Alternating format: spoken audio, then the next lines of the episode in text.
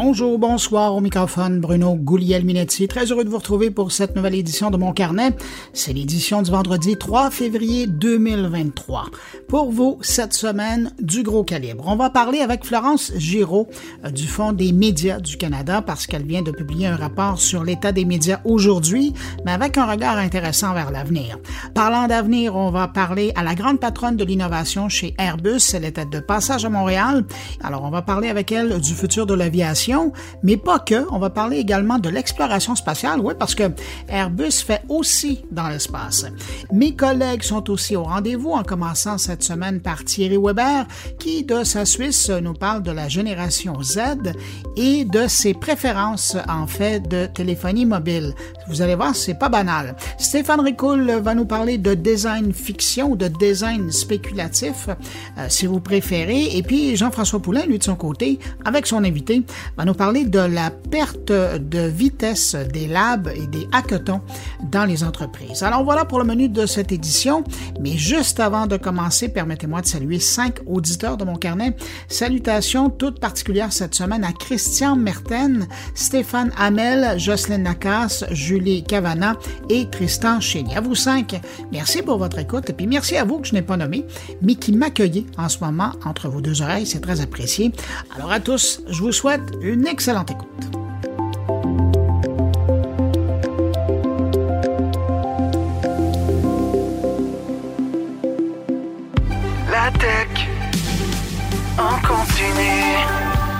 Laissez-moi en profiter pour vous inviter à venir écouter Radio Mon Carnet. Il y a deux façons de le faire, soit en visitant moncarnet.com, le blog, ou vous allez directement sur radiomoncarnet.com et vous aurez accès au lecteur MP3 de la radio. C'est parfait pour écouter sur un téléphone intelligent sur la route.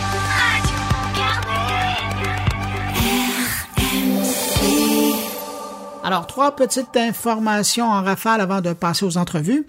D'abord, c'est le retour des créateurs d'Instagram. 13 ans après la création d'Instagram, le temps passe vite, et 4 ans après avoir quitté leur entreprise, Kevin Systrom et Mike Krieger reprennent du service sur la toile en présentant leur nouvelle création Artifact et non pas Artefact.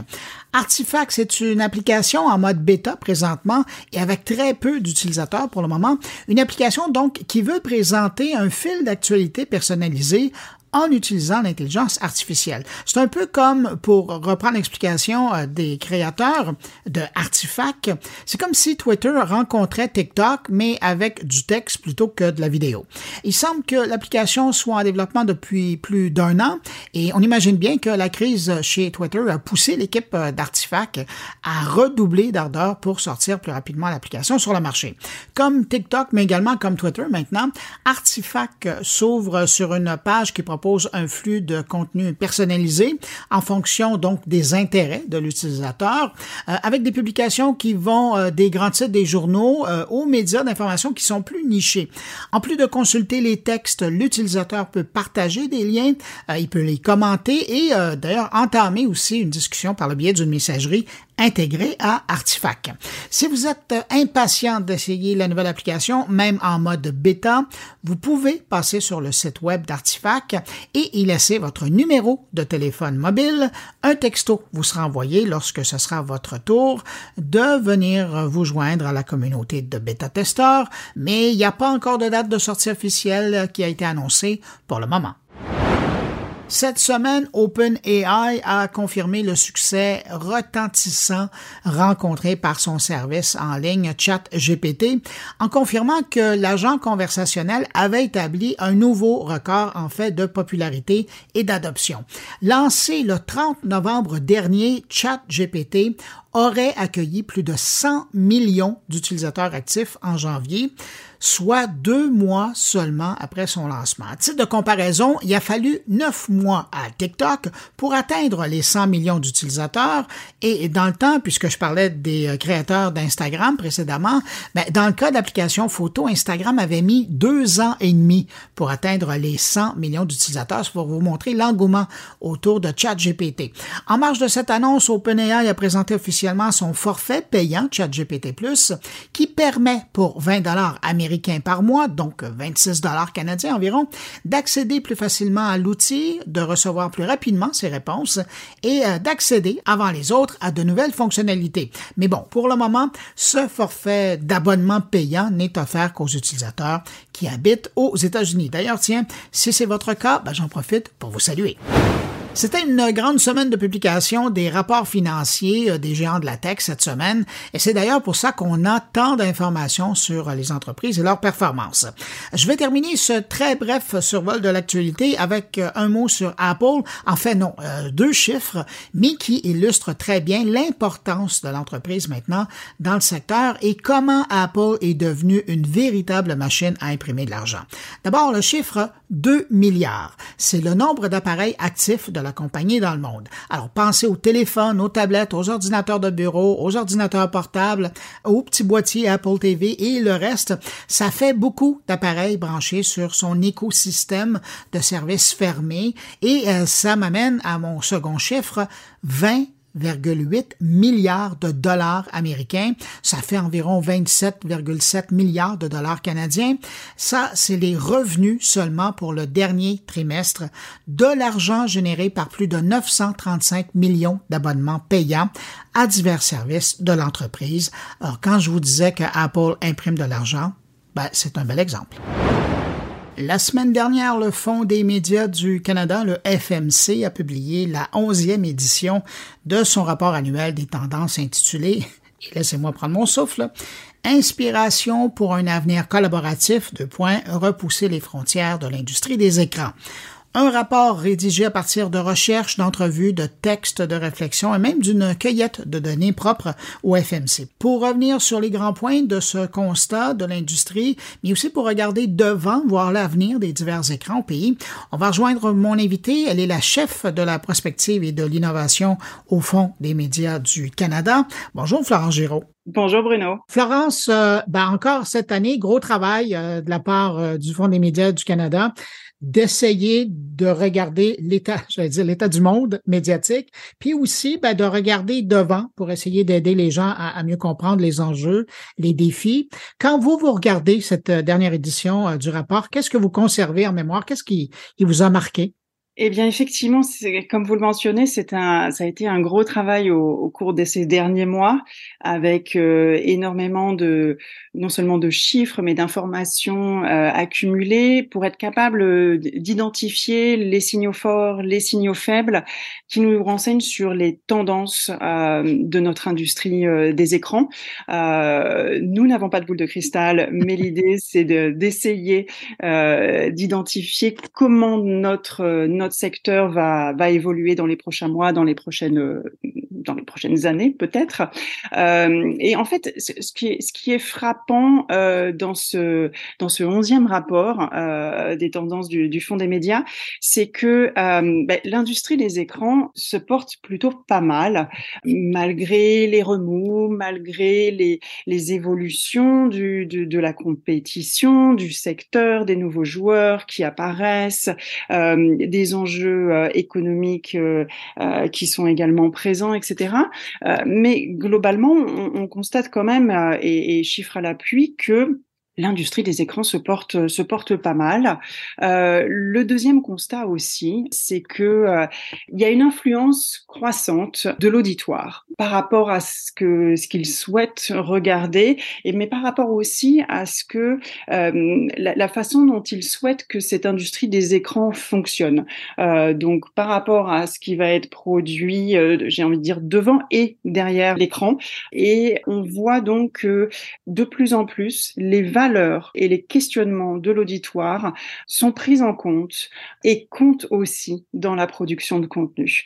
Donc ça, c'était euh, un point assez intéressant et avec encore une fois euh, des chiffres qui nous prouvent que eh ben, ces valeurs, elles sont de plus en plus euh, transcrites. Il y a encore des marges de progression, mais on est quand même plutôt dans la bonne voie. Et puis, je dirais que un des derniers points, mais vous savez, quand même, oui, c'est ça, il y, a, quand même euh, 14 articles dans, dans, ce, dans ce 11e rapport, donc euh, ça fait beaucoup de lectures, ça fait beaucoup de d'angles de, de vue qui sont euh, qui sont abordés. Ouais, mais ça, c'est quand on, c'est comme quand on mange un éléphant, il hein, faut le prendre article par article, et, et, et ça passe très bien.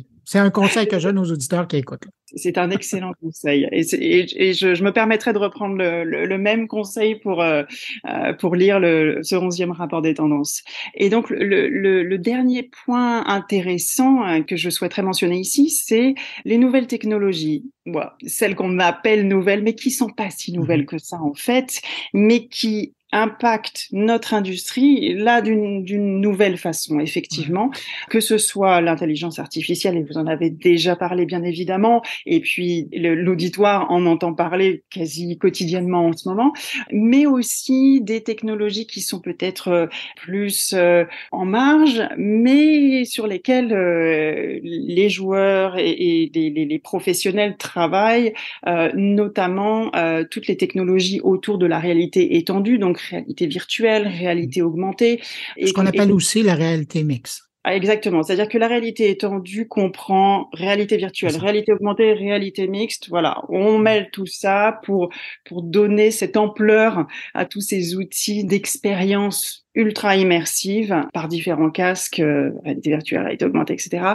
Et, et donc c'est intéressant de voir comment l'aptique, donc le toucher, mais aussi l'odorat, euh, continue de d'être de plus en plus présente euh, dans cet écosystème-là, de façon à ce que les, les industriels donc, qui construisent les casques euh, et, et, tous les appareils liés, mais aussi les créateurs et les créatrices, puissent s'emparer euh, de ces outils-là pour créer euh, des, euh, des expériences toujours plus immersives ou en tout cas qui prennent en considération euh, plus de sens que, j'ai envie de dire, seulement entre guillemets la vue et l'ouïe. Je vais revenir sur certains points que j'ai trouvés dans votre rapport. Et le premier, c'est, et, j'étais surpris, ben heureusement surpris, mais j'étais surpris de le retrouver là. Le Web 3, ça vous a intéressé?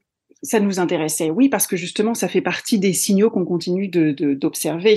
Euh, et en fait, euh, on, on, pense que c'est important de continuer de suivre ces tendances-là, pas juste de passer d'une tendance à une autre, parce que sinon, tout ça est quand même très volatile. Euh, donc, euh, c'est aussi important de, euh, de, de, de continuer d'observer quelles sont les évolutions du secteur, comment est-ce que les différents joueurs se positionnent.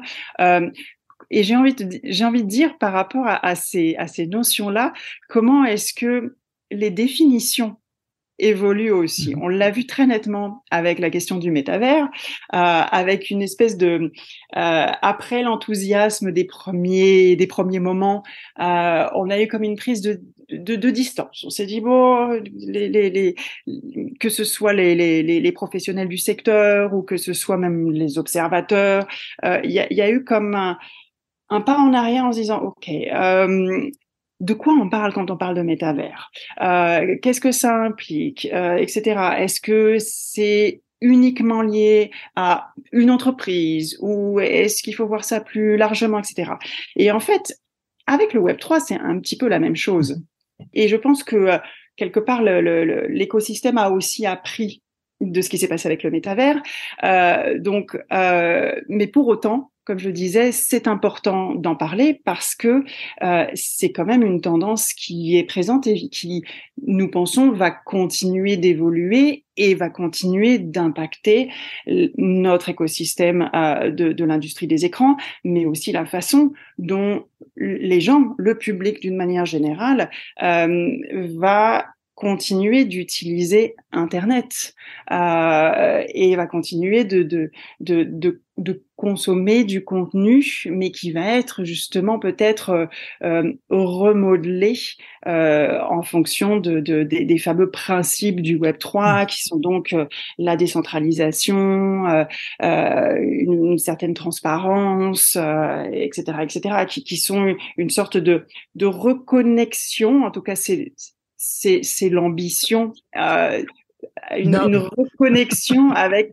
les origines du web, tels que euh, euh, Tim Berners-Lee euh, a pu les, les exprimer, même si lui a plus de, de, de recul par rapport à, au Web 3 tel qu'il est défini aujourd'hui, etc.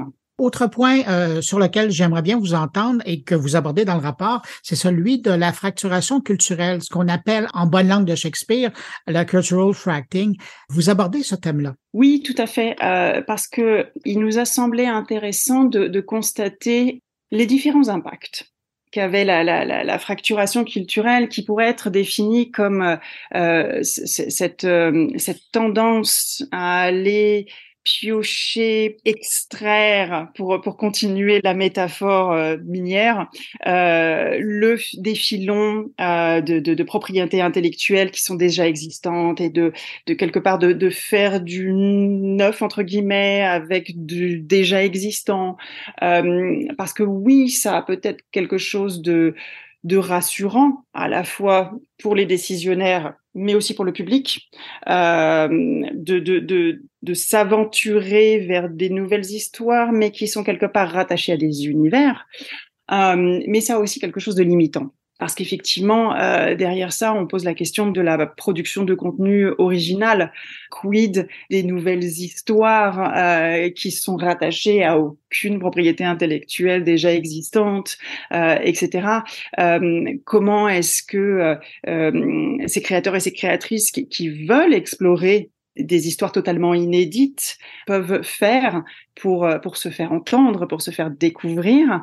Euh, et on voit justement que ben là encore, Internet est quand même un terrain propice pour favoriser euh, cette, ces, ces émergences-là, parce que bien évidemment, même si ça peut être rassurant, euh, il y a quand même une certaine fatigue qui peut aussi s'installer dans l'esprit euh, de l'auditoire, qui va dire ah, encore une énième répétition de quelque d'un univers qu'on connaît déjà, etc. euh, et donc justement là, euh, toute l'économie des créateurs et des créatrices est assez euh, inspirante en la matière euh, et quelque part euh, permet de rebattre les cartes aussi et de, de créer de nouvelles niches créatives qui peut-être donneront lieu à une nouvelle fracturation culturelle par la suite. Qui sait? Ouais, ça faudra voir, faudra attendre.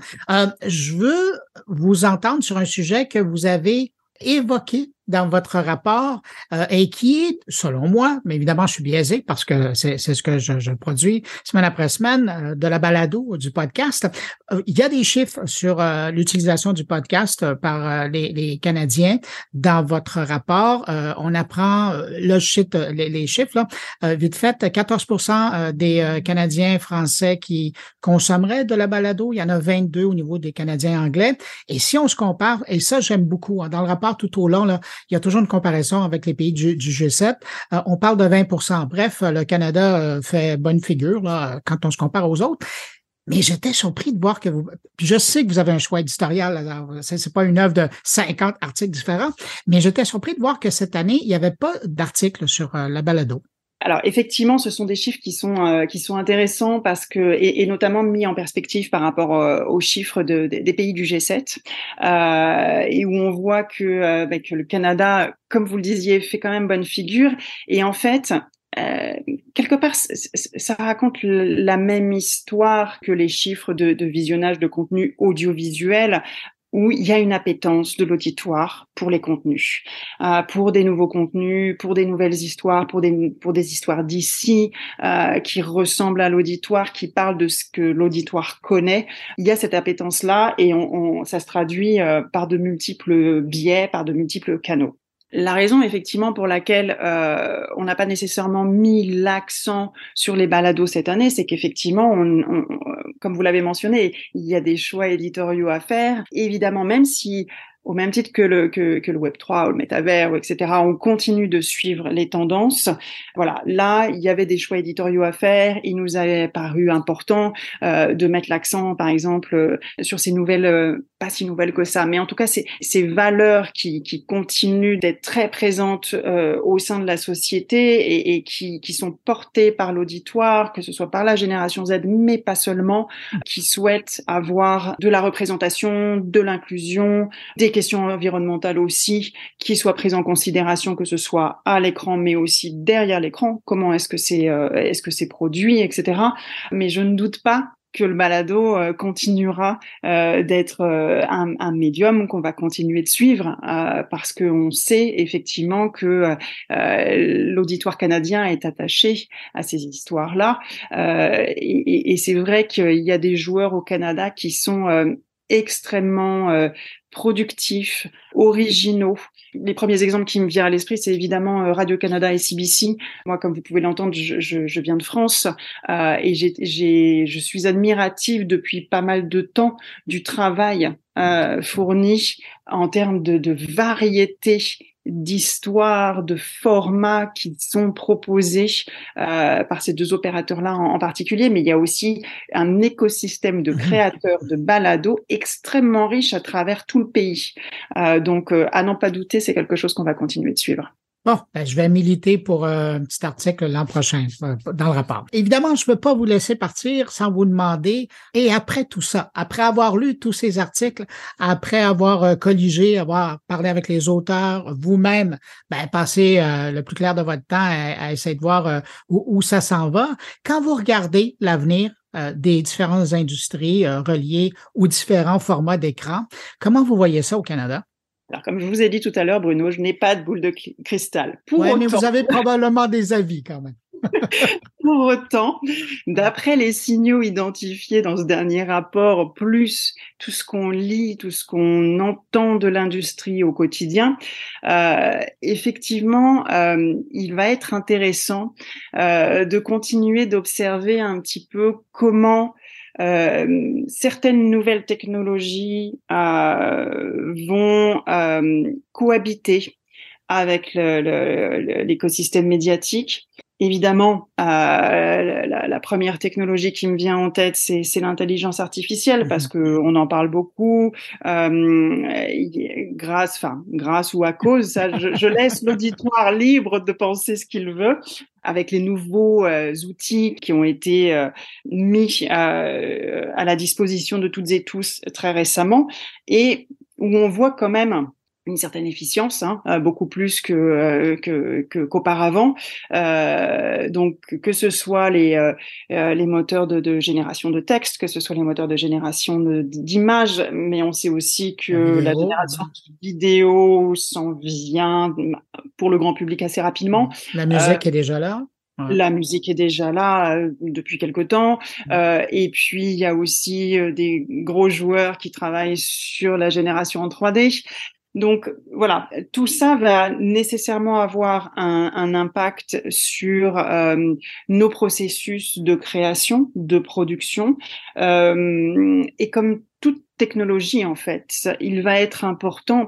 La technologie en elle-même est neutre, euh, mais voilà, comme toute technologie, il va être important de, de, de comprendre ce qu'on peut faire avec, comment est-ce qu'il est non seulement utile, mais aussi raisonnable en termes éthiques, par exemple, mais aussi en termes environnementaux, d'utiliser ces nouvelles technologies, tout en, prenant, en, tenant compte du fait que euh, ça va pas remplacer les créateurs et les créatrices.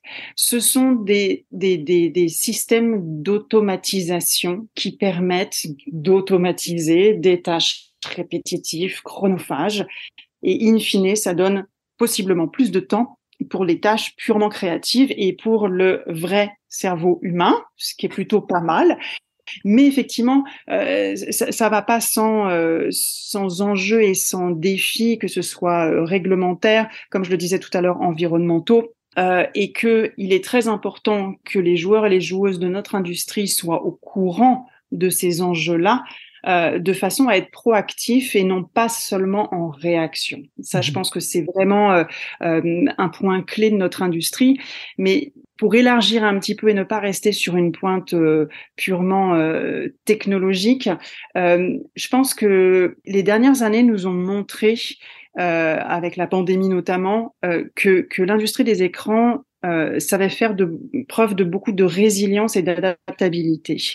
Et quelque part, c'est un peu un fil qui continue d'être identifié, c'est-à-dire que de la même façon qu'on a été capable de, de s'adapter euh, à une situation totalement inédite, euh, de crise aiguë, l'industrie continue de s'adapter à euh, un milieu extrêmement compétitif, en pleine maturation, euh, beaucoup d'incertitudes, euh, beaucoup de questionnements liés, comme je le disais tout à l'heure, au contexte économique, mais aussi géopolitique. et puis, un point aussi extrêmement important et qu'on va continuer de suivre avec attention, c'est effectivement la, la, question environnementale et comment est-ce que notre industrie prend à bras le corps cette question-là euh, pour, euh, pour répondre le plus favorablement possible à ces enjeux-là. Je vous écoute et je vois déjà apparaître un des articles du prochain rapport. Florence Giraud, chef de la prospective et l'innovation au Fonds des médias du Canada, merci d'avoir pris du temps pour répondre à mes questions. Félicitations pour euh, le rapport. D'ailleurs, j'invite les gens à aller sur euh, la page de l'épisode euh, de cette semaine de mon carnet et vous allez avoir un lien vers le rapport. Alors, vous cliquez, vous le lisez, tout est en ligne, tout est simple, vous suivez la navigation et vous prenez article par article et ça se digère très bien. Florence Giraud, merci Merci beaucoup et à très bientôt. Un grand merci, Bruno.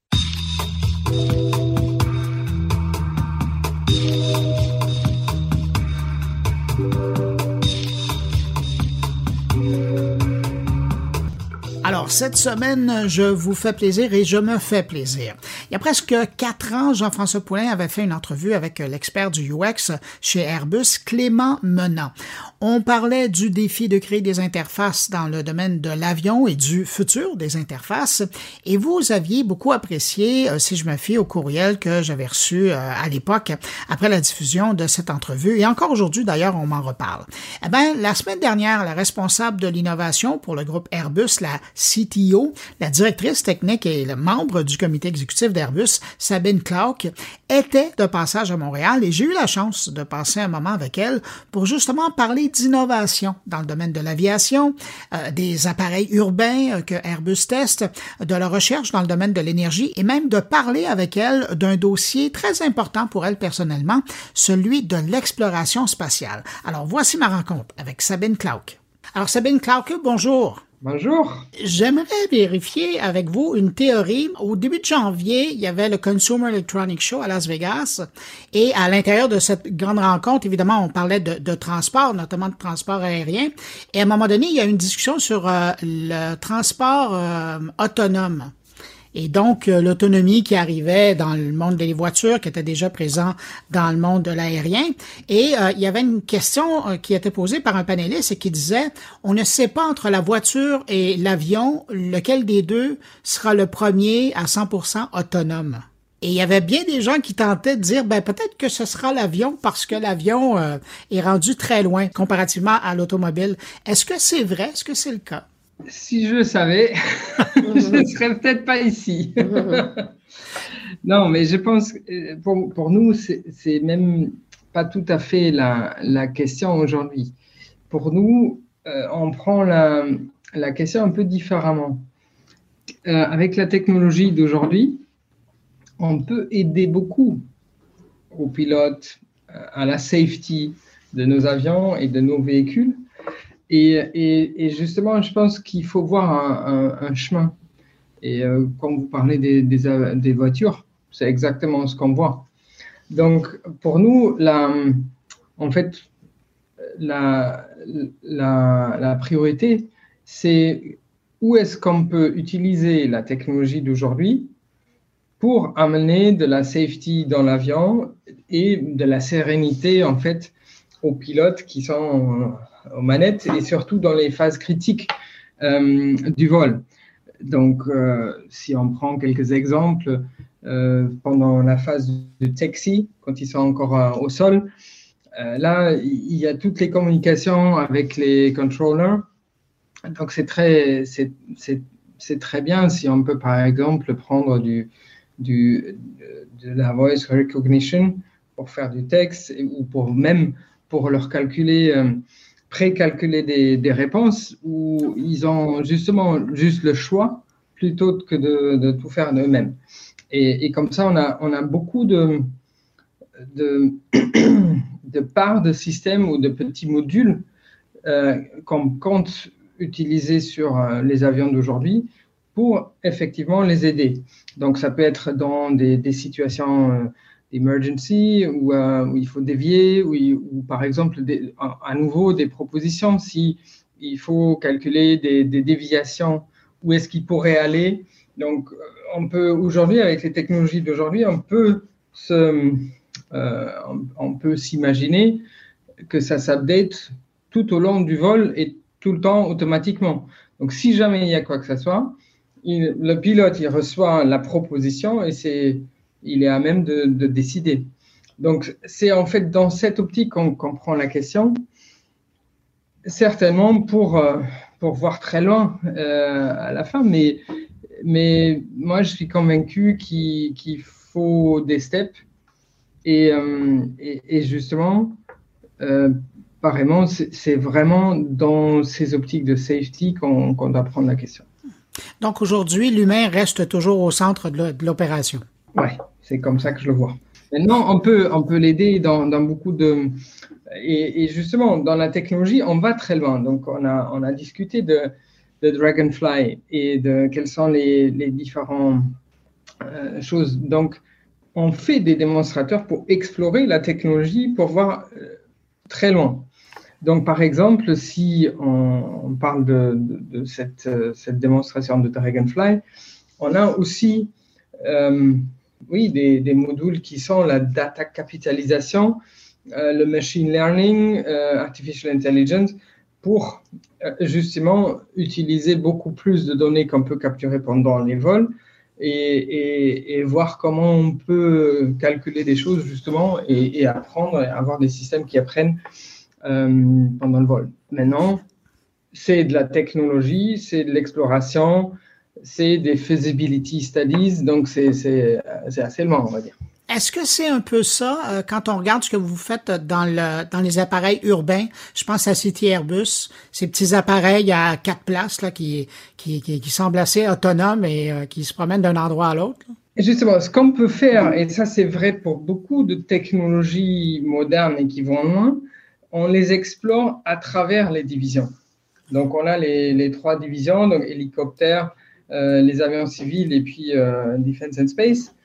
Donc et c'est vrai sur, sur plusieurs axes et sur beaucoup d'axes. Donc, autonomie, artificial intelligence, c'est une des questions, mais c'est aussi vrai sur electrification, les batteries, euh, l'industrialisation ou les matériaux, où on essaye vraiment de tirer à travers les produits, les, les divisions, parce que souvent on voit aussi comment on peut apprendre les uns les autres, ou on peut justement en mixant les compétences, euh, voilà, développer des, solutions modulaires qui sont applicables après pour, pour différents produits. Donc, si on parle de Urban Air Mobility, donc le City Airbus, oui, on est ici sur un démonstrateur qui, euh, qui contient euh, une solution complètement électrique et voilà, qui est pour nous le prochain démonstrateur euh, de notre vision de Urban Air Mobility. Aujourd'hui, on parle toujours de démonstrateur, on n'a pas encore, justement, on ne parle pas non plus encore d'un produit fini. Ouais, c'est pas une flotte là encore. Voilà.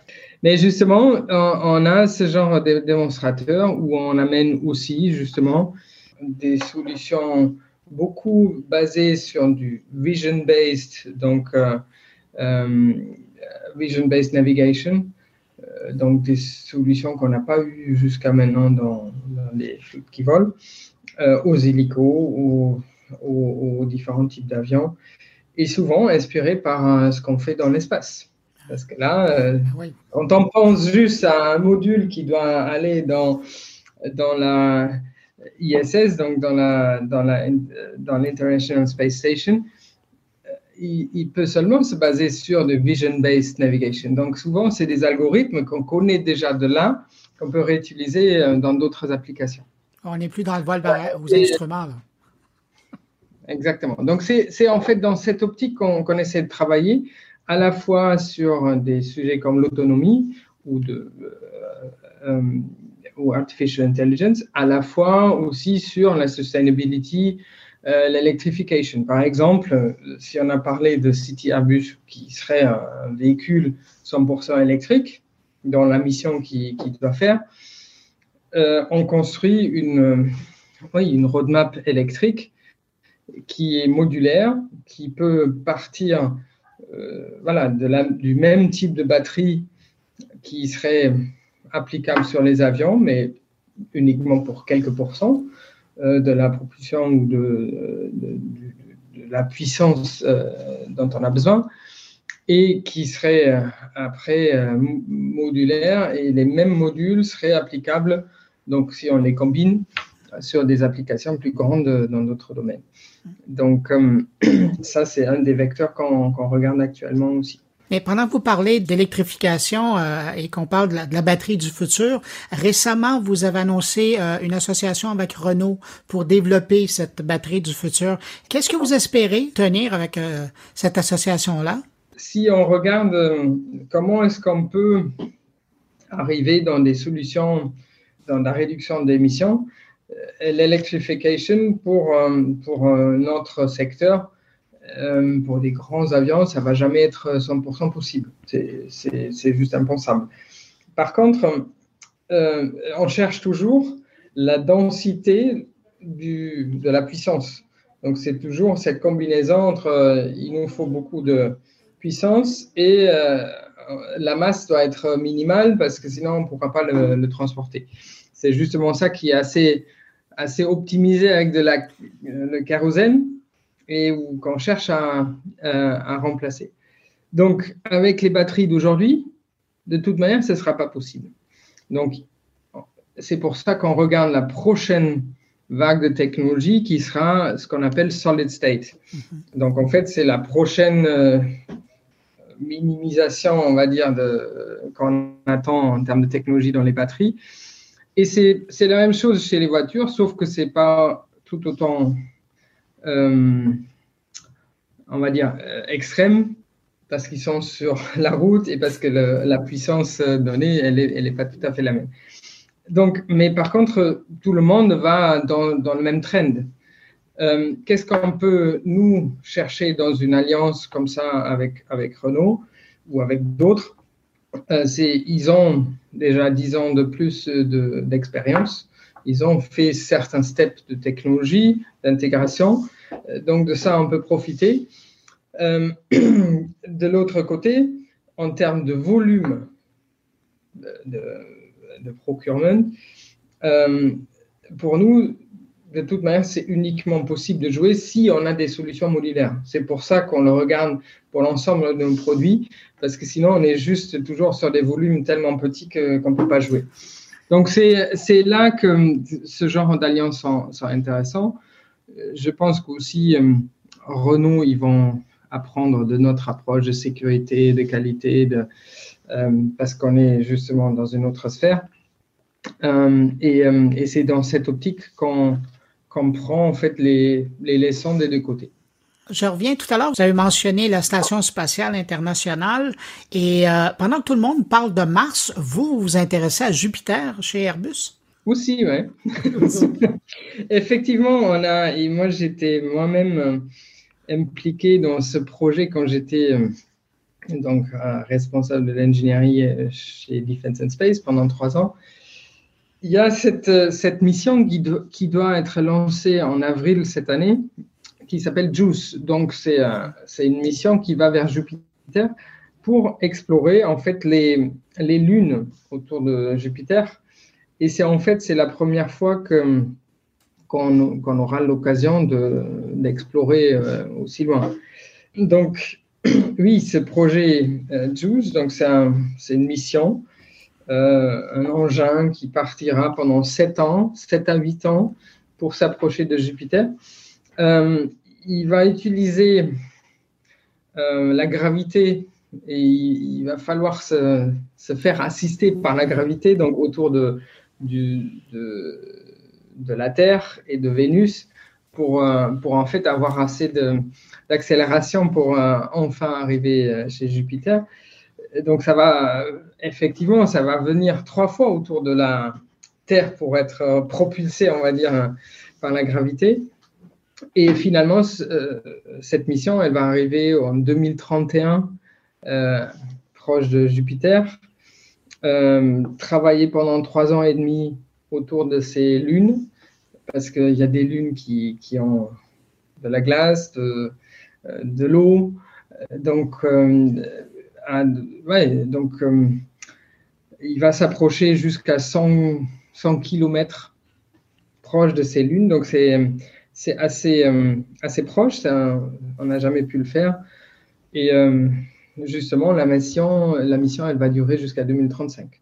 Donc, on parle quand même d'un engin qui aura 6 tonnes, qui, euh, qui fera 35 moon flybys, donc lunar approche autour de, des, lunes de, Jupiter et, qui se basera aussi sur des grands euh, ailes solaires.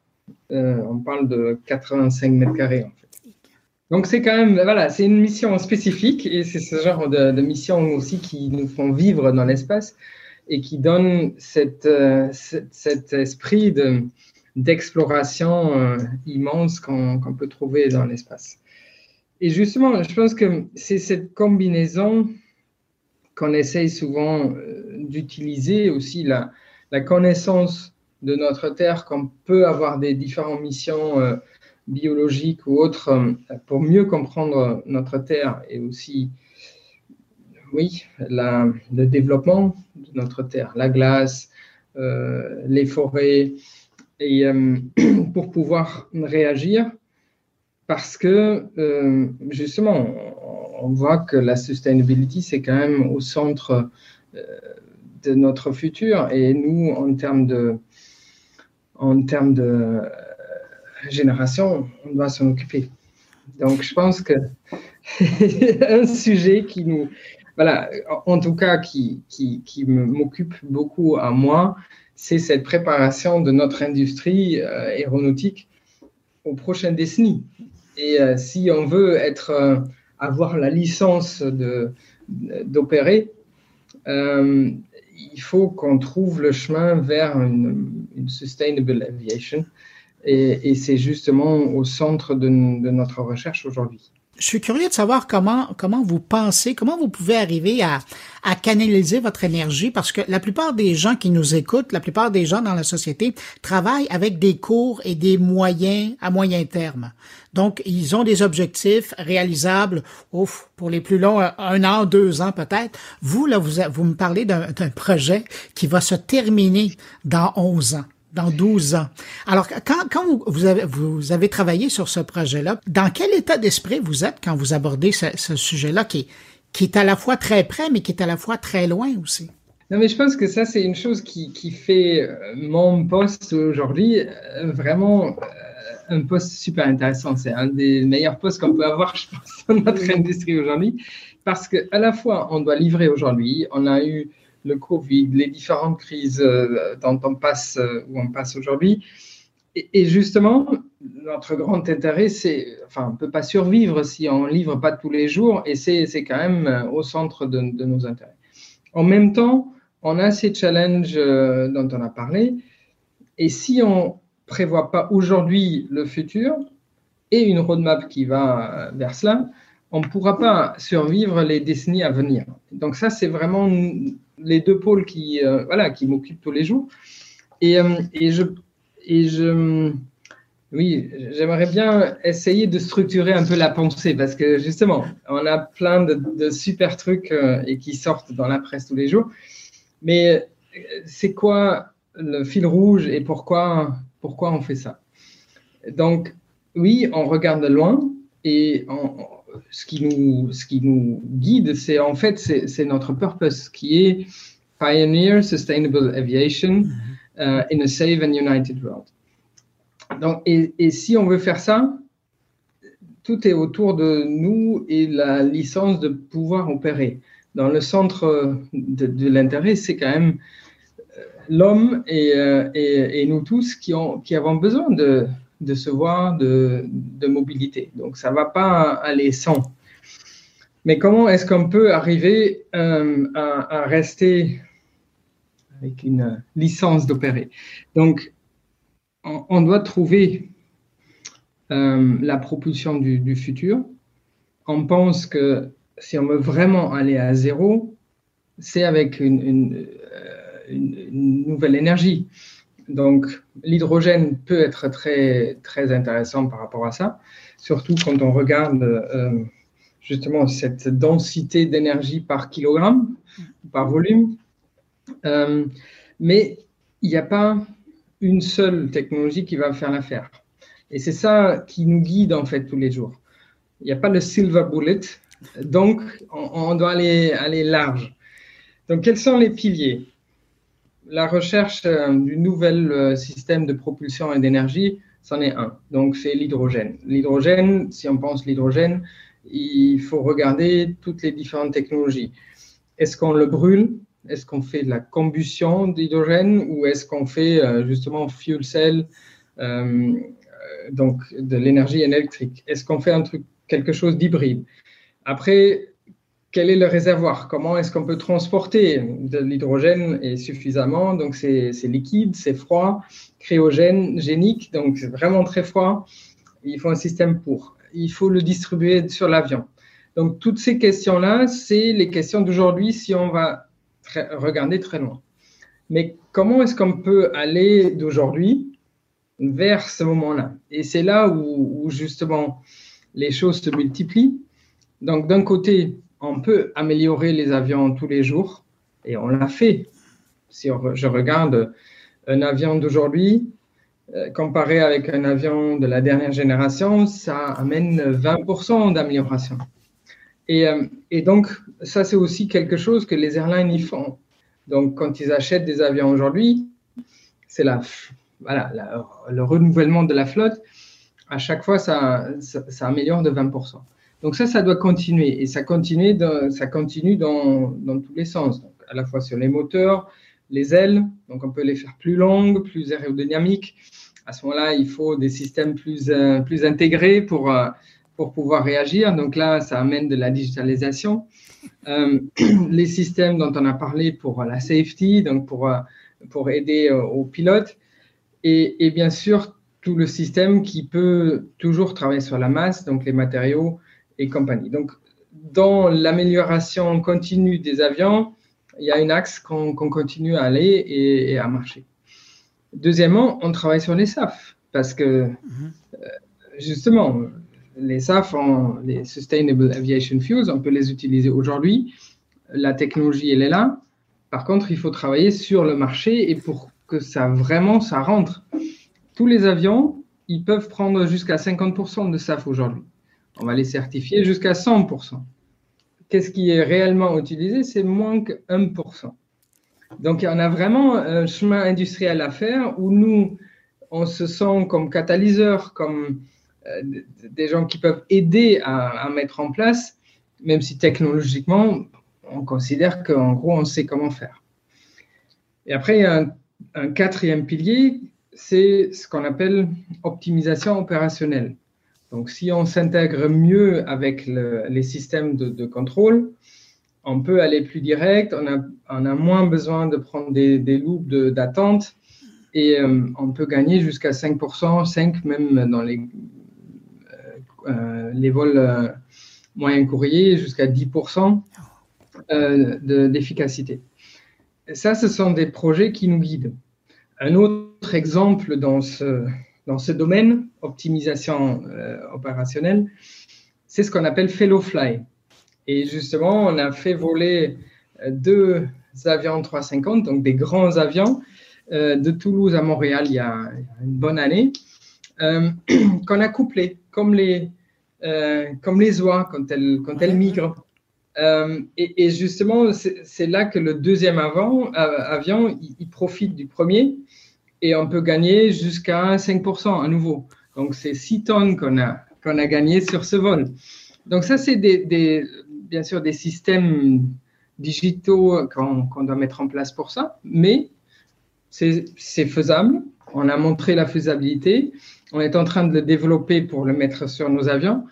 Et, c'est des choses euh, qui, aident. Donc, en fait, tout ça pour dire, oui, il y a plein de, petites choses et la combinaison des choses va faire qu'on peut y arriver.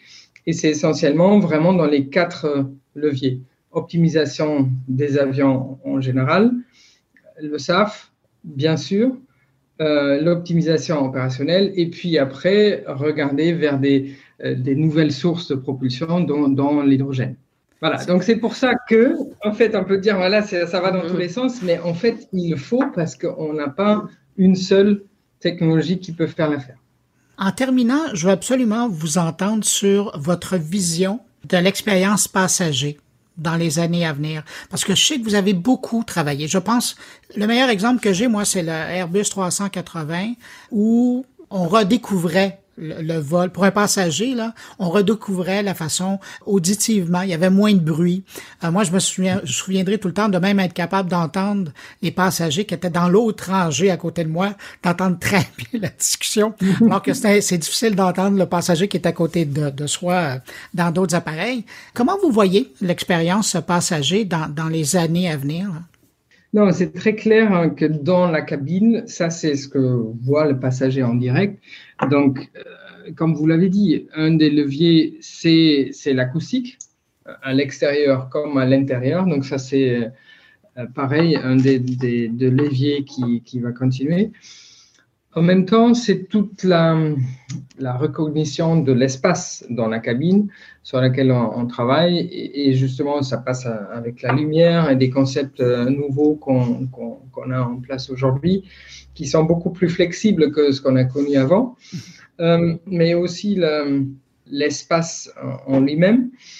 Après, dans la cabine, c'est aussi parce que le cycle de vie il est un peu plus court donc, on peut travailler beaucoup plus sur la circularité, donc des sustainable euh, materials, euh, pour, euh, pour aller à l'avant à travers ça. Et, bien sûr, toute la question de la connectivité et de comment le passager peut se connecter avec la même vidéo qu'il a peut-être regardé à la maison et, et amener son device donc ça, c'est des choses qui vont venir et qui vont augmenter, ça c'est très clair. Euh, et, nos recherches vont aussi dans, dans, ce domaine. Là, on va surtout, est-ce qu'on peut avoir des, des moyens flexibles? Euh, Aujourd'hui, on a des systèmes de connectivité sur les avions, mais c'est quand même, quand on est sur l'Atlantique, c'est pas pareil que sur la Terre. Euh, est-ce qu'on peut demain avoir des systèmes qui peuvent chercher euh, le réseau qui marche le mieux, euh, qui soit en géo-orbite ou léo-orbite donc, ou, euh, ou, terrestre.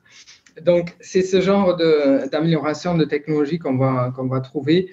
Donc, tout sera pour moi autour vraiment de, voilà, du, client, du passager, à la fois sur la connectivité et tout ce que ça amène, à la fois sur le bruit ou l'acoustique, voilà, et à la fois aussi sur les matériaux, la circularité de, des, matériaux et l'espace.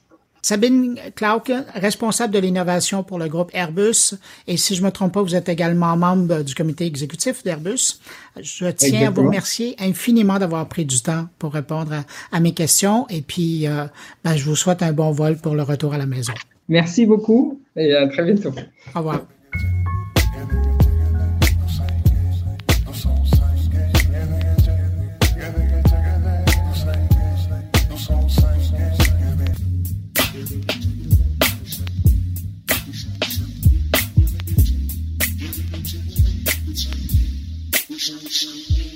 Autour de mes collègues maintenant et on commence avec Thierry Weber. Thierry Weber s'intéresse à la génération Z qui semble vouloir euh, utiliser autrement le téléphone mobile et je ne vous en dis pas plus long, je laisse Thierry vous expliquer.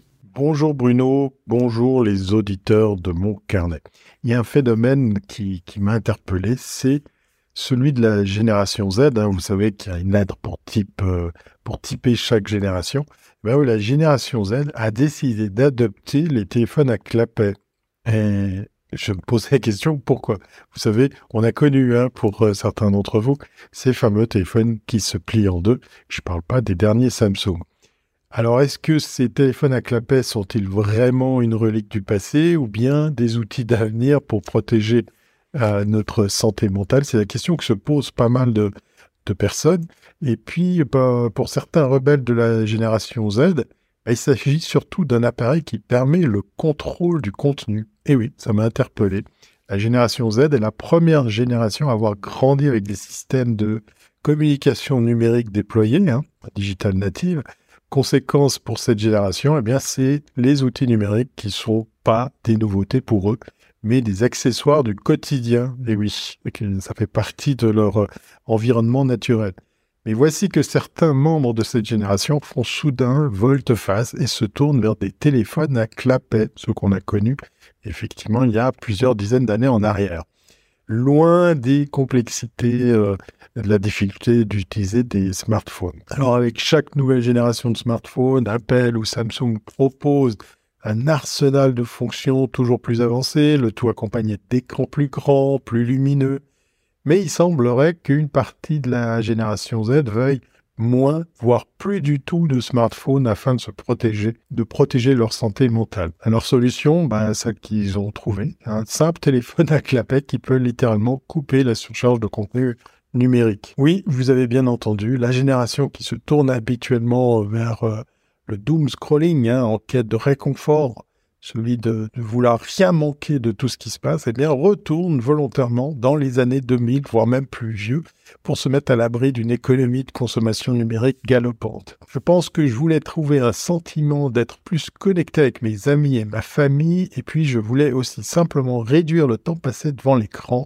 explique euh, Fiola Arifi, 23 ans, journaliste à BuzzFeed, à ABC News, après avoir strictement utilisé un téléphone à clapet pendant une semaine. En moyenne donc, la cohorte générationnelle née en 1996 et après surnommée la Gen Z, hein, la génération Z, regarde 7,2 heures de vidéos sur écran par jour, avec un contenu disponible en permanence de nombreux membres de la génération Z se retrouvent à scroller à l'infini sur TikTok et sur Instagram. Les smartphones et les médias sociaux sont devenus omniprésents et les algorithmes conditionnent les jeunes à rester rivés sur leur téléphone, les fils d'actualité personnalisés et le fameux doom scrolling peuvent nuire à la santé mentale sans compter qu'ils font perdre beaucoup de temps.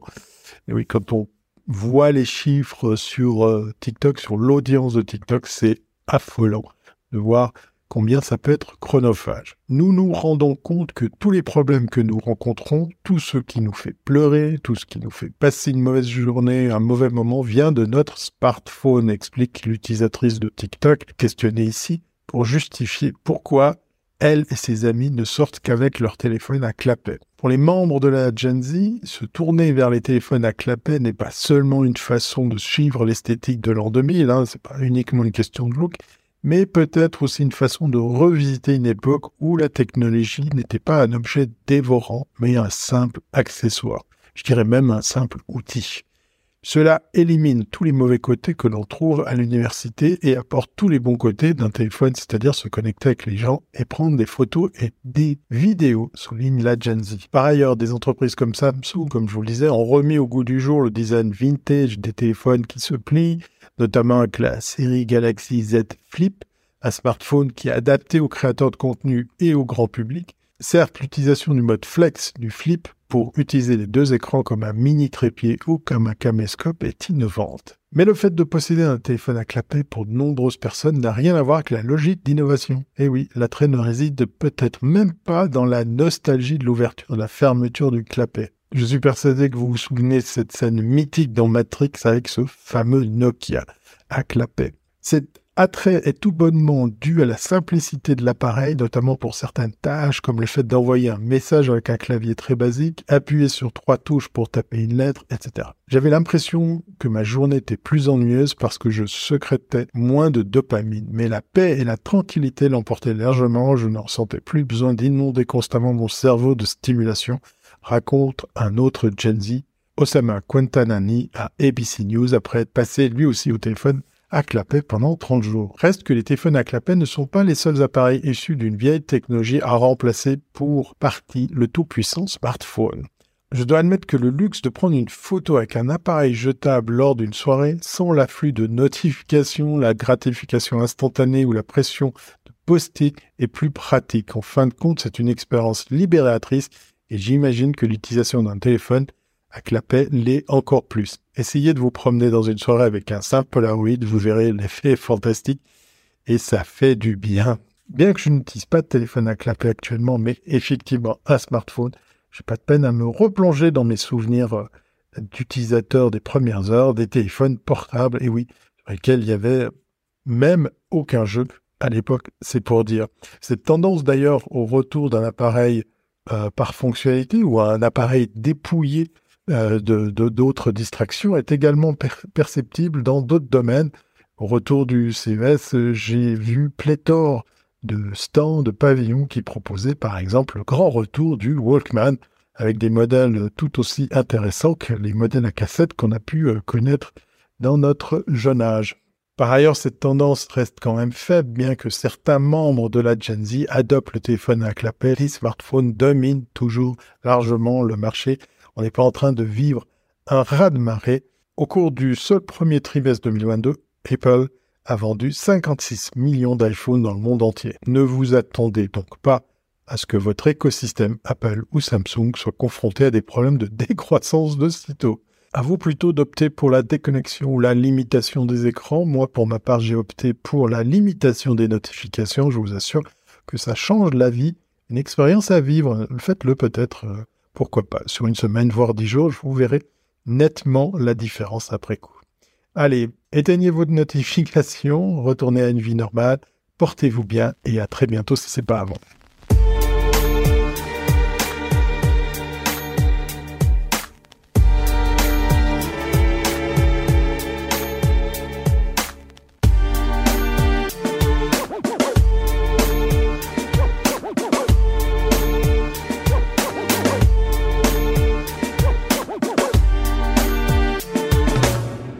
Une fois de plus, Stéphane Ricoul arrive du champ gauche avec son sujet de la semaine et j'aime beaucoup.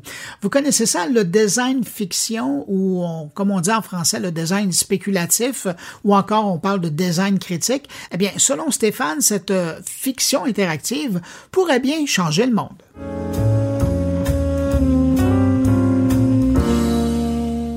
Connaissez-vous le concept de design fiction? Un concept que mes collègues au sein de notre studio de design m'ont fait découvrir au travers quelques projets clients et qui répond selon moi à bien des questionnements que nos entreprises peuvent avoir face à cette technologie qui ne cesse d'être créée et surtout d'évoluer à des vitesses qu'aucun modèle d'affaires établi ne peut supporter. Le terme design fiction a été popularisé par le designer et écrivain américain Bruce Sterling dans les années 90. Il a défini le design fiction comme, et je cite, un mode de spéculation sur les possibilités futures qui utilise la fiction comme un outil de conception pour explorer les implications sociales, culturelles et éthiques des technologies émergentes. Fin de la citation. Ce monsieur souligne l'importance de la collaboration entre les designers, les écrivains et les chercheurs et les universitaires pour explorer les implications des nouvelles technologies. Cela dit, des pratiques similaires ont été utilisées par des sociologues et futurologues bien avant que le design fiction ne soit popularisé. Par exemple, les travaux de l'écrivain et futurologue américain Alvin Toffler dans les années 70 sur les sociétés de l'information et les implications des technologies émergentes sont considérés comme des précurseurs de cette approche. Le design fiction est donc un outil polyvalent qui peut être utilisé pour explorer les implications potentielles des nouvelles technologies ou des innovations. Il est souvent utilisé pour stimuler la réflexion et la discussion et pour aider les entreprises et les gouvernements à prendre des décisions éclairées sur l'investissement et le développement de ces technologies. L'un des domaines d'application les plus importants du design fiction est la prospective technologique. Ça consiste à identifier les tendances émergentes et les opportunités dans le domaine de l'innovation et à utiliser des histoires et des scénarios futuristes pour se projeter dans l'avenir et imaginer les impacts et les conséquences de ces tendances. Dans notre contexte d'évolution et de changement rapide dans les marchés, vous comprendrez que cela peut aider grandement votre entreprise à se mettre dans une posture d'anticipation et d'adaptation, ou encore aider nos gouvernements qui en auraient bien besoin afin d'élaborer des politiques qui tiennent compte des implications futures des technologies. Je dis ça, puis je ne dis rien, comme d'habitude. Mais au-delà du monde des affaires, le design fiction peut également être utilisé pour explorer les implications éthiques des nouvelles technologies. Pensez-y un instant. Une histoire fictive qui serait utilisée pour imaginer les conséquences d'un système de reconnaissance faciale sur la vie privée ou les implications d'une intelligence artificielle qui prendrait des décisions médicales. J'en connais quelques-uns qui commenceraient certainement à filer mal. Dans la réalité, nous ne sommes pas très loin avec ce genre d'application d'un besoin qui risque de s'avérer criant dans pas long. Vous pouvez aussi pousser dans une autre direction et penser aux implications sociales des nouvelles technologies en imaginant les conséquences d'un système de conduite automatisé sur les emplois et les communautés ou encore les implications d'une technologie de réalité augmentée sur les relations sociales. Ah tiens, Là aussi, ça me rappelle quelque chose. Enfin, dernier exemple d'utilisation potentielle du design fiction, l'exploration des implications transactionnelles des nouvelles technologies avec, par exemple, une réflexion autour des conséquences d'un système de paiement mobile sur les entreprises et les consommateurs, ou encore les implications et retombées sur une industrie au grand complet d'une technologie de fabrication automatisée. Tout ça pour dire que vous comprenez facilement qu'il existe de nombreuses applications possibles pour le design fiction qu'on pourrait classer dans cinq grandes catégories. La première, explorer des implications sociales et éthiques en créant des histoires et des scénarios futuristes qui décrivent les conséquences potentielles des technologies et qui peuvent stimuler la réflexion et la discussion des impacts de cette technologie sur les individus, les communautés et la société dans son ensemble. Deuxième grande catégorie, développer des produits et des services en imaginant les besoins futurs des consommateurs. Troisième grande catégorie, sensibiliser et communiquer quant aux implications des nouvelles technologies et aux opportunités qu'elles offrent. Quatrième grande catégorie, innover dans les politiques publiques en imaginant les conséquences potentielles de différentes options de politique et évaluer leurs impacts sur les individus, les communautés et la société pour prendre des décisions éclairées sur la meilleure façon de réglementer les nouvelles technologies. Cinquième et dernière grande catégorie, développer la résilience en imaginant les conséquences potentielles de différents scénarios de crise comme des pandémies, des catastrophes naturelles, des conflits armés, etc., que des choses dont vous n'avez jamais entendu parler, bien évidemment. Je vous donne ici deux exemples d'utilisation du design fiction par des entreprises un petit peu connues, que sont IBM et Google. Les gens d'IBM utilisent régulièrement le design fiction pour imaginer de nouvelles utilisations de leur technologie. Par exemple, ils ont créé une fiction interactive appelée The Watson Hotel pour montrer comment leur système d'intelligence artificielle peut améliorer l'expérience des clients dans les hôtels. Google, de son côté, a également utilisé le design fiction pour imaginer de nouveaux produits et services. Ils ont créé, par exemple, une fiction interactive appelée Sci-Fi for Mobile, qui montre comment les utilisateurs pourraient utiliser leur téléphone pour accéder à des services de réalité augmentée dans un avenir proche. Avec leurs moyens financiers, facile, me direz-vous, que de dédier des ressources pour imaginer le futur. Mais c'est là la beauté justement du design fiction. Cela s'adresse à toute taille d'entreprise. Et entre vous et moi, mes collègues en font de plus en plus et ça fonctionne. Par exemple, la start-up de technologie de la santé, Medopad, a utilisé le design fiction pour imaginer de nouvelles façons de connecter les patients et les professionnels de la santé. Ils ont créé une fiction interactive appelée The Virtual Hospital qui montre comment les patients pourraient utiliser la technologie pour suivre leur santé et recevoir des soins à distance. Autre exemple, une entreprise de technologie de l'énergie a utilisé le design fiction pour imaginer de nouveaux produits et services liés à l'énergie renouvelable et ils ont créé une fiction interactive appelée The Smart Grid qui montre comment les utilisateurs pourraient utiliser des technologies intelligentes pour gérer efficacement leur consommation d'énergie? Il est donc possible pour une PME de tirer profit de l'utilisation du design fiction malgré des ressources plus limitées que chez les grandes entreprises. Imaginez de nouveaux produits, services et modèles d'affaires. Mieux comprendre les besoins et les attentes de leurs clients, ainsi que les opportunités et les défis liés à leur marché cible comprendre quoi faire avec la technologie au-delà du buzzword. Et tout ça à moindre coût est tout à fait possible. Cependant, chaque entreprise a des besoins différents et les prendre en compte avant de décider de s'engager dans une telle approche permet de maximiser le livrable et éviter de tomber dans le pelletage de nuages.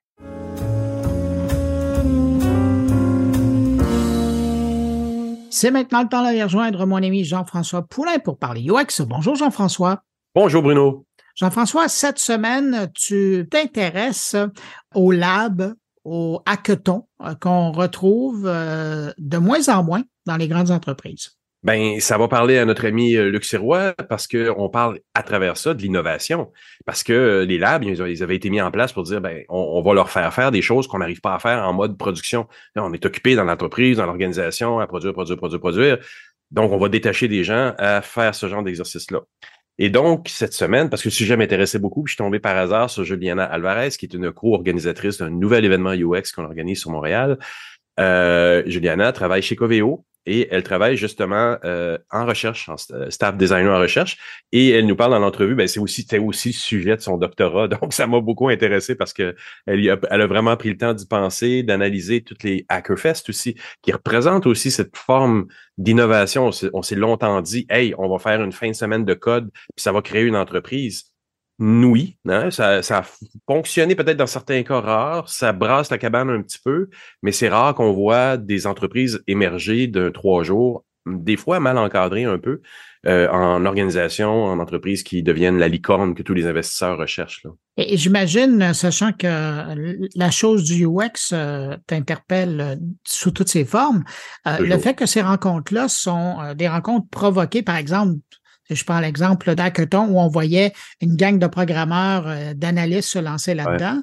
Ben, toute la démarche UX par rapport à cet exercice-là, il n'est pas nécessairement là.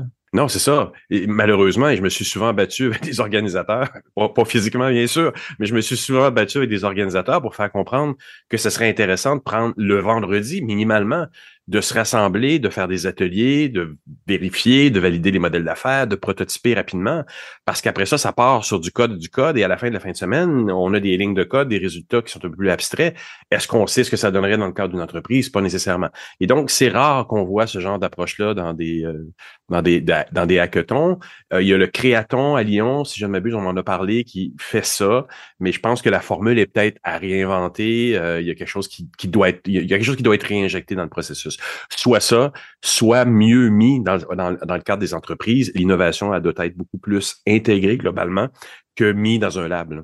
Ben, réflexion intéressante. On va euh, aller écouter ton entretien avec euh, Juliana Alvarez. Euh, tu nous rappelles son titre chez Coveo? Elle est Staff Design Researcher chez Coveo. Alors, on va écouter cette entrevue. Merci Jean-François pour cette rencontre, puis on se retrouve la semaine prochaine. À la semaine prochaine, Bruno. Salut Jean-François. Donc, euh, moi, je suis chercheuse chez Coveo, euh, une boîte d'intelligence artificielle ici euh, au Québec. Qu'est-ce que fait une chercheuse en design? En gros, j'essaie de comprendre un peu c'est quoi les interactions entre les usagers et notre produit, mais également aussi avec nos services. Donc, ce que j'aime beaucoup, moi, c'est regarder l'écosystème au complet des interactions pour savoir où le bas blesse et où on devrait faire des recommandations pour améliorer l'expérience. Et, c'est important, ça, dans des, des entreprises qui ont euh, des produits comme ça en ligne, d'intelligence artificielle ou autre, de faire de la recherche, d'avoir des feedbacks, de comprendre ce qui se passe avec l'évolution de leurs produits. C'est important. Il n'y a, a, pas partout des gens comme toi qui font euh, l'étude du produit. Là. Non, ben en fait, oui, c'est essentiel, tu as bien raison. Puis non, on n'est pas, on n'est pas partout, malheureusement. C'est quand même une profession, ben, c'est une spécialité, pas une profession, une spécialité très particulière.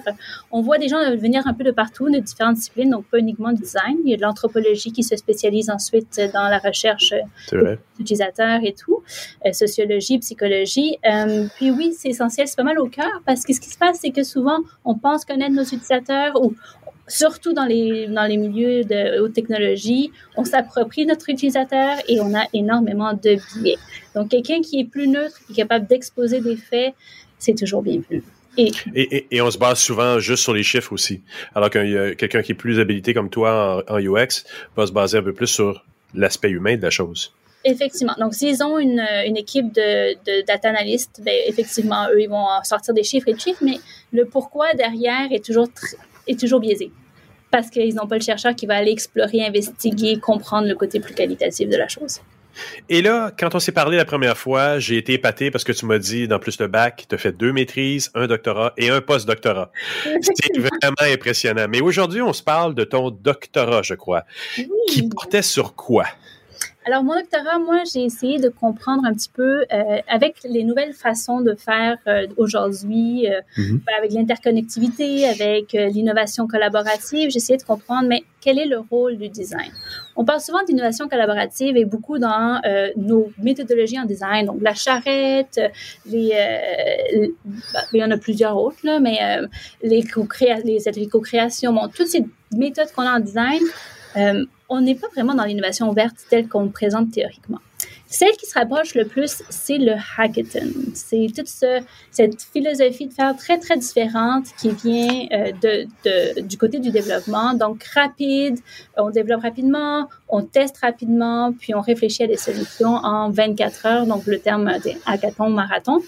Euh, et je me suis dit, pourquoi on ne se réapproprie pas ça dans le design? Est-ce que c'est une utopie? On est capable de vraiment le mettre en action euh, au sein d'organismes, comme on le voit souvent avec Hacking Health, on l'a vu avec différents types de, de hackathons ici à Montréal et ailleurs, euh, ou en entreprise, et qu'est-ce que ça donne en entreprise si on l'implémentait? Et donc, j'ai étudié cette nouvelle conduite à projet. Parce que c'est comme ça qu'on avait commencé notre conversation euh, quand on s'en est parlé la semaine dernière en pré-entrevue. Et on se disait aussi que les hackathons, les hackfests et autres s'essoufflent. On n'en voit plus autant qu'on en voyait parce qu'on s'est posé la question à un moment donné, c'est bien beau de mettre un gros effort de fin de semaine là-dessus, mais qu'est-ce que ça donne après? Vers quoi ça débouche? Combien de fois ça débouche vraiment sur des projets concrets? Euh, ça essouffle un peu tout le monde. Là. Beaucoup, beaucoup. Et puis, de ça, c'est ce que, en fait, c'est un peu des conclusions de ma thèse, c'est que c'est pas soutenable.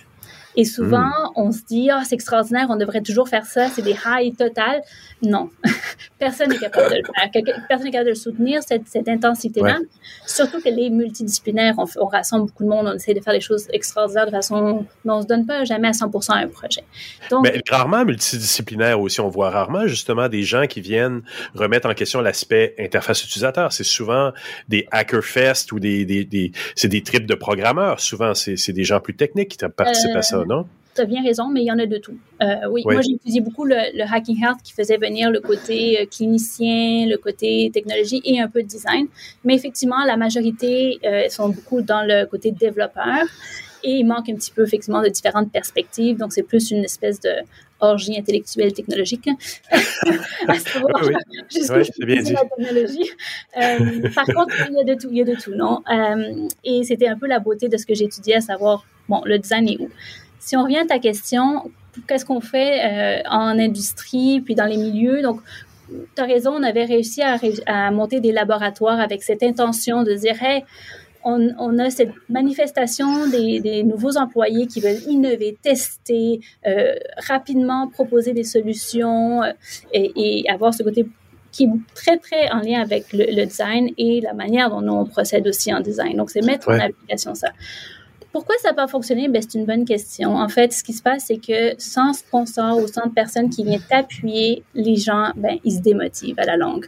On a beau le faire de façon, surtout que les hackathons, c'est des façons volontaires, bénévoles, d'aller participer à une activité qui peut être emballante.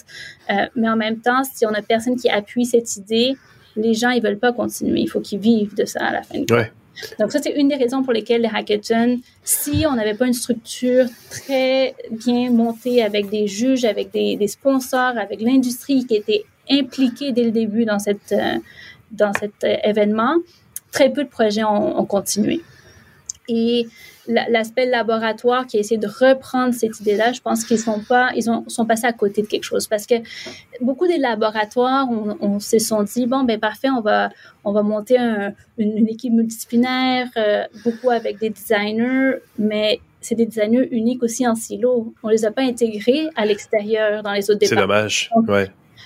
Donc, ils ont manqué, le point du multidisciplinaire, ils ont manqué le point aussi de bien impliquer euh, les, gestionnaires de projet, pardon, pour justement monter un rythme qui est beaucoup plus itératif.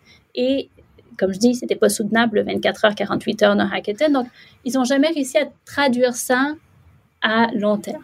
Et ce qui est, j'ai pas de réponse pour toi, parce que même ma thèse, elle finissait en disant, qu'est-ce qu'on peut, on aime l'essence, ça fonctionne, le rôle designer est au cœur de, ce, de cette euh, dynamique-là si on veut continuer à la faire, mais comment l'implémenter en entreprise, ça reste encore un, un mystère. Par contre, euh, il y a des pistes de solutions sur lesquelles on pourrait continuer à, à investiguer Mais comment on fait alors dans le futur pour l'intégrer intelligemment? Est-ce que c'est reprendre les méthodologies qui étaient dedans, mais de façon plus horizontale dans l'entreprise?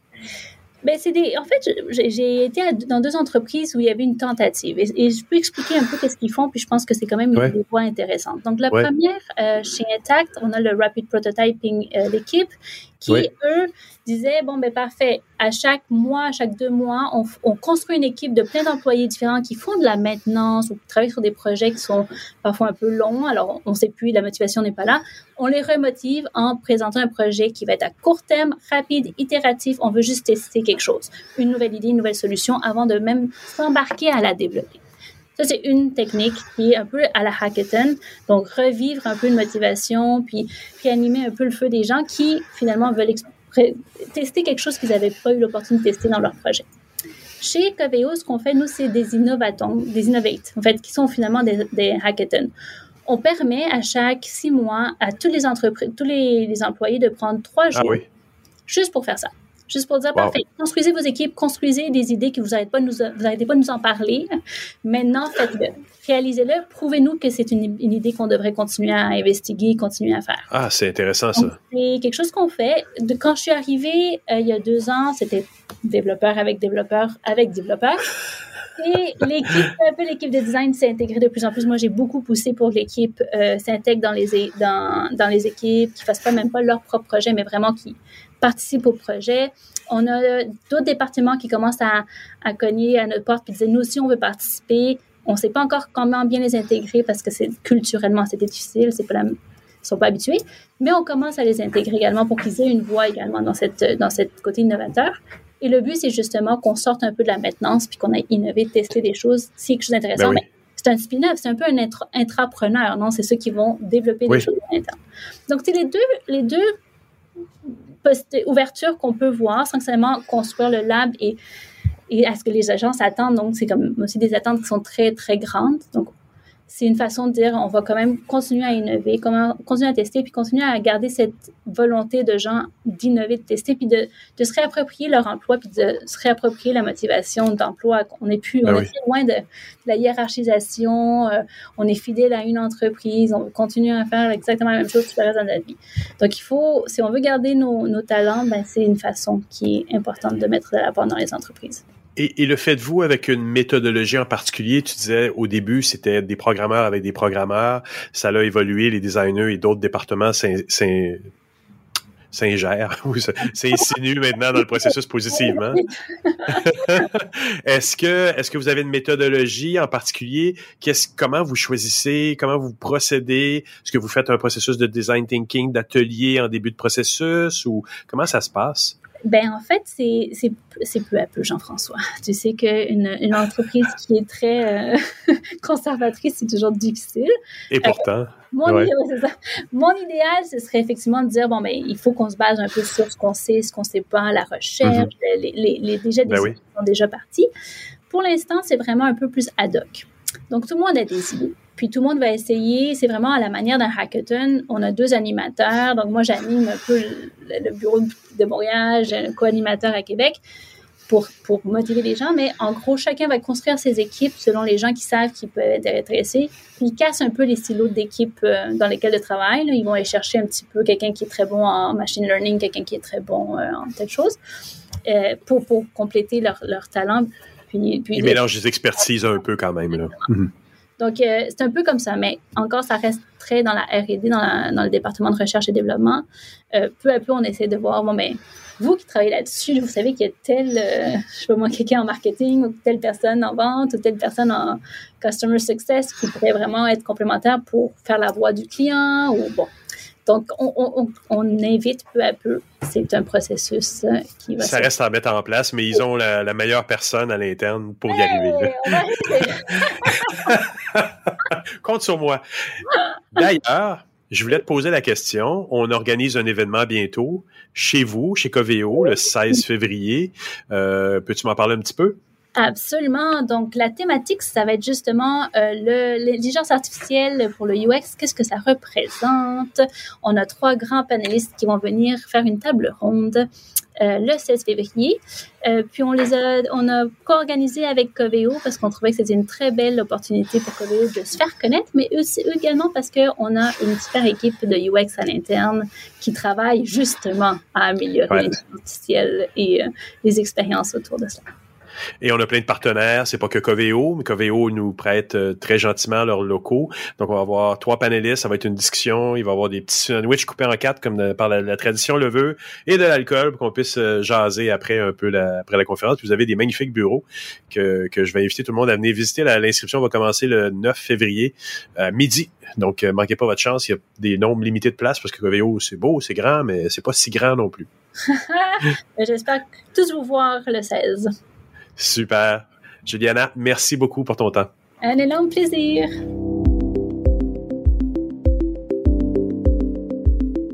Eh ben voilà, c'est ainsi que se termine cette édition de Mon Carnet. Merci à nos invités. Merci à Thierry Weber, Stéphane Ricoul et Jean-François Poulain d'avoir été présents cette semaine. Et merci à vous également qui êtes restés jusqu'à la toute fin de cet épisode. Heureux d'avoir passé ce moment de votre journée ensemble. On se donne rendez-vous vendredi prochain pour une nouvelle édition de Mon Carnet. Entre-temps, ben, je vous souhaite de passer une excellente semaine et surtout, portez-vous bien.